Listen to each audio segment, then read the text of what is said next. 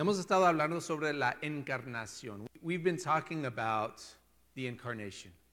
Dios con nosotros, God with us. Y yo creo que pues la historia de la Navidad, Navidad es algo muy conocido, ¿no? We, I think we, most of us know the story of Christmas, Jesus coming into the world, Jesús viniendo al mundo, una pareja joven, uh, a, a, a young couple, una virgen encinta, a pregnant virgin, una posada llena, a full inn, una noche difícil, a difficult night, un bebé precioso, a precious baby, una cuna incómoda, an uncomfortable crib. Pero a veces lo que me pasa a mí, y tal vez a ustedes, olvidamos el ímpetu de Navidad, el amor. If you're like me, sometimes we forget the impetus for Christmas, love. Así que esta mañana vamos a hablar un poco sobre la idea del amor. So this morning we're going to talk a little bit about the idea of love. Juan 3, 16. John chapter 3, verse 16. Muy conocido. We know this verse very well. Pero de todos modos lo voy a leer. I'm still going to read it. Porque hay que concentrar en lo que empezó todo esto. Because we need to focus a little bit on what started all of this. Dice, porque tanto amó Dios al mundo que dio a su Hijo unigénito, para que todo el que cree en Él no se pierda, sino que tenga vida eterna. Notice it again. It says, For God so loved the world that He gave. He gave His one and only Son, so that whoever believes in Him shall not perish, but have eternal life. Buenas nuevas, amén. Good news, amen. Eso es el ímpetu de la historia de Navidad. That's the impetus for the Christmas story que tantas veces conocemos, that we know so well. Así que vamos a examinar lo que está pasando aquí. Let's look at what's happening here. Porque el sujeto en esta historia es Dios. The subject of this story is God.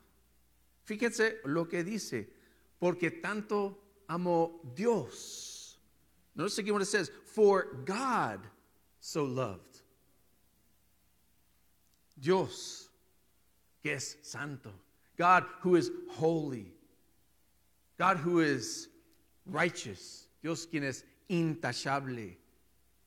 Dios quien es justo. God who is just. God who is compassionate. Dios quien es compasivo.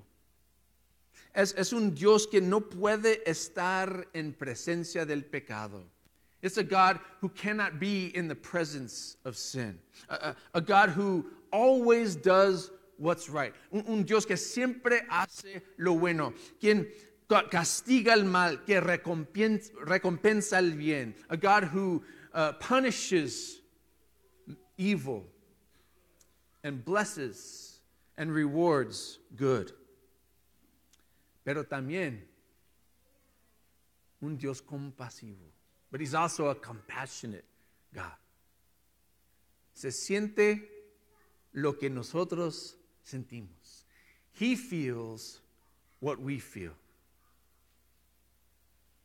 Ese Dios es el sujeto. That God is the subject. El objeto, nosotros. The object, us, the world. Dice, el mundo pecaminoso, un, un mundo perdido, a, a, a, sinful and lost world, un mundo injusto, an unjust world, un mundo quebrantado, a broken world. Eso somos nosotros, desobedientes al Señor. We are disobedient to God. No tenemos remedio. We, we have no remedy, no solution for our sin problem. Maltratamos a otros en vez de tratamos, tratar bien a otros. Instead of treating people right, we mistreat people. We are broken, quebrantados. No actuamos como que fuimos hechos. Uh, we don't act the way we were made to act.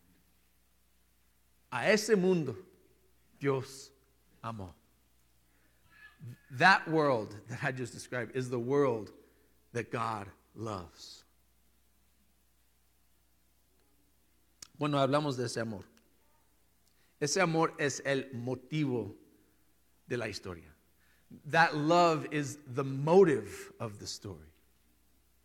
Ese amor es busca lo mejor para la otra persona. That love looks for the best for that other person.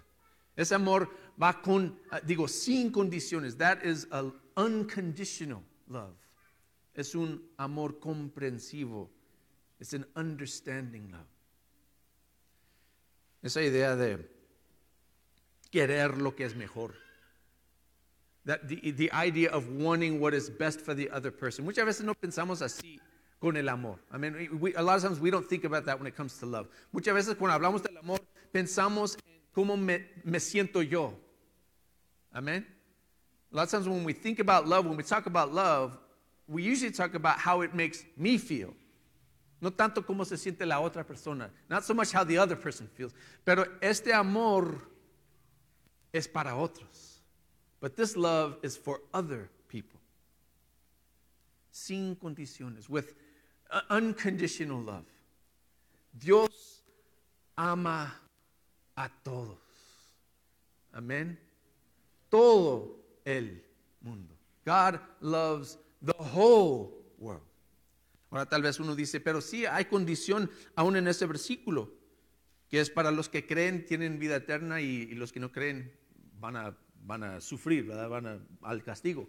You know, maybe we say, well, but there is a condition here. It says those that believe are saved and those that don't believe perish. Pero esa no es una condición, una condición de su amor. Es una condición a lo que creen. But we have to be careful here because this is not about his, it's not a condition about his love. It's a condition about what happens, about how we respond to his love. Dios ama a todo el mundo. God loves the whole world.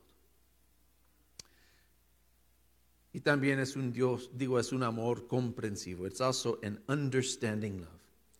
Entiende nuestros sentimientos y nuestro estado. He understands our feelings and our state, our condition. Que necesitamos salvación, necesitamos redención. God understands that we need salvation, we need redemption. Necesitamos esperanza, we need hope porque no tenemos esperanza fuera de, de Cristo. Because we don't have hope apart from Christ. A ese mundo dio. A ese mundo dio. To that world, God gave. La idea de dar requiere sacrificio. The idea of, of giving requires sacrifice. Requiere perder algo para mí, algo importante a mí, para ayudar a alguien más. It requires giving something that's important to me to help somebody else. Porque tanto amó Dios al mundo que dio. Because God so loved the world that he gave. Sacrificó a su hijo.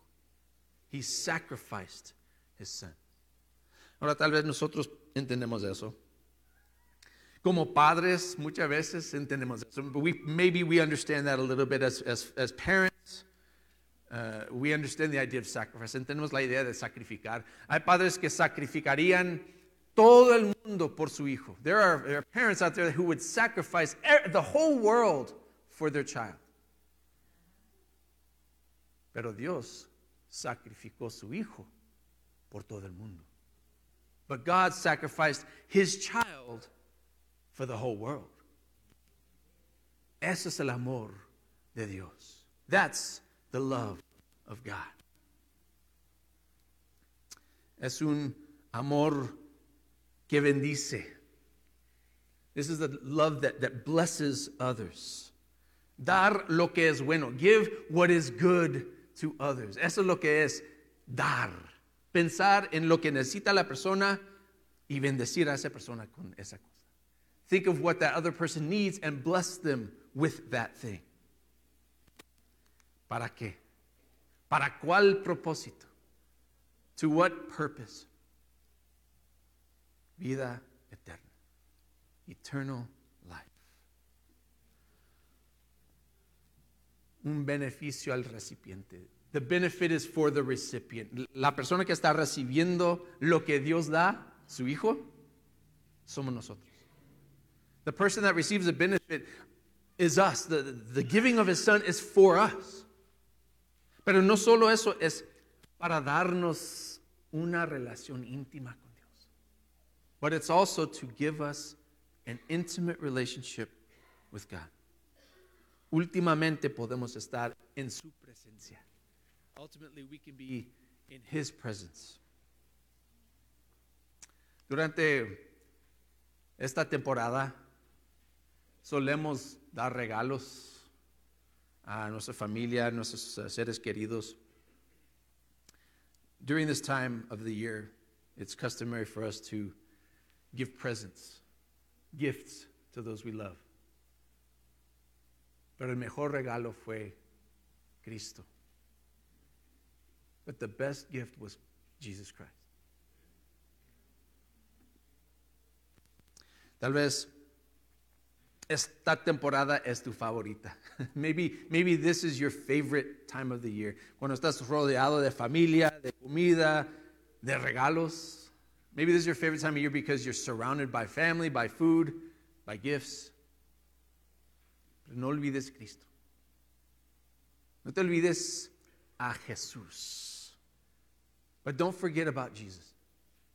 No te olvides el amor que Él mostró en la cruz por nosotros. Don't forget about the love that He showed us on the cross. Y no te olvides dar el mismo regalo de amor al mundo como Dios dio. And don't forget to, to show that same gift, to give that same gift of love to the world, just as God did. Pero tal vez esta temporada, pues, no es tan buena para algunos. Maybe this season isn't quite so good for some of you. Está llena de tristeza, de soledad, de pérdida.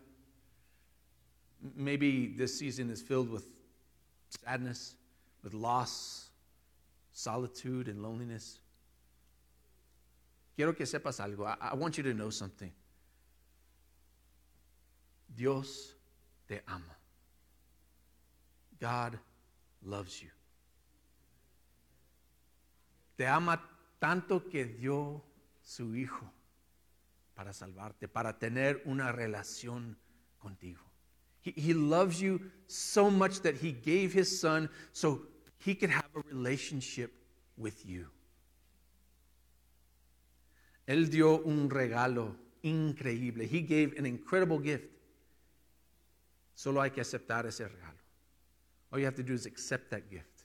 Abrir ese regalo en las aguas del bautismo. Just accept that gift and open it in the waters of baptism. Últimamente, no nos espera un pesebre. Ultimately, we're, we're, we're not going to a manger like Jesus did. Amen.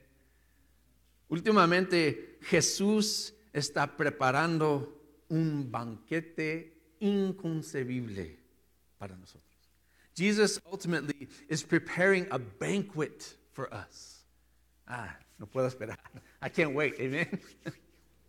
Estar con Dios para siempre. To be with God forever. Así que esta temporada vamos a celebrar no solo la primera venida de Jesús al mundo. Uh, uh, so this, this, this season, let's not just celebrate the first coming of Jesus to the world. Vamos a celebrar su segunda venida. Amén. Let's celebrate his second coming. Vamos a, en anticipación de su venida, su última venida para llevarnos a estar con él para siempre. To take us home to be with him forever. Si hay algo en que les podemos ayudar, que vengan aquí adelante, vamos a cantar el canto, vamos a ponernos todos de pie para cantar. So we invite everyone, if you have any needs or worries, please come forward. We're going to stand together and we're going to sing a song. If you have any needs, please come forward now.